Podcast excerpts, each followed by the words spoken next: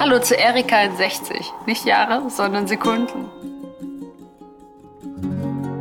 Ganz ehrlich, so, es gibt so viele Dinge, worin man sich investieren kann, so viele Dinge, die man machen kann.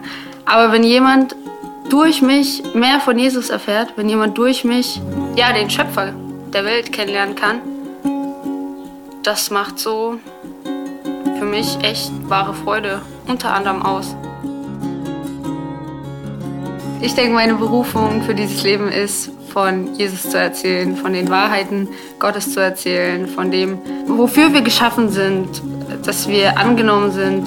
Ja, ich glaube, davon zu erzählen, ist, glaube ich, meine Berufung. Das waren 60 Sekunden mit mir. Schaltet gerne in den Weil ich glaube Podcast ein. Jeden Monat auf allen Plattformen und YouTube.